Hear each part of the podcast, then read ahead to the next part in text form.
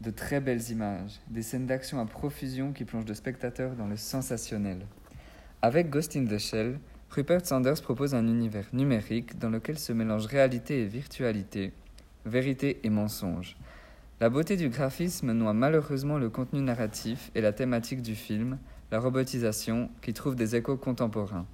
De fait, les robots deviennent de plus en plus omniprésents dans notre société. D'autre part, le contexte de l'univers aurait pu être davantage élaboré. En effet, tout le scénario se focalise sur les protagonistes, ce qui crée un sentiment d'irréalité et de confusion quant à la société qui les entoure. En ce qui concerne l'aspect technique, le son prend une part importante de l'attention du spectateur.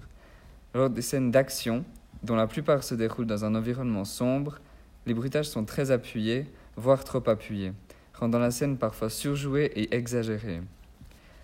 Pour conclure, Ghost in the Shell est un régal pour les adeptes de science-fiction et de sensations fortes.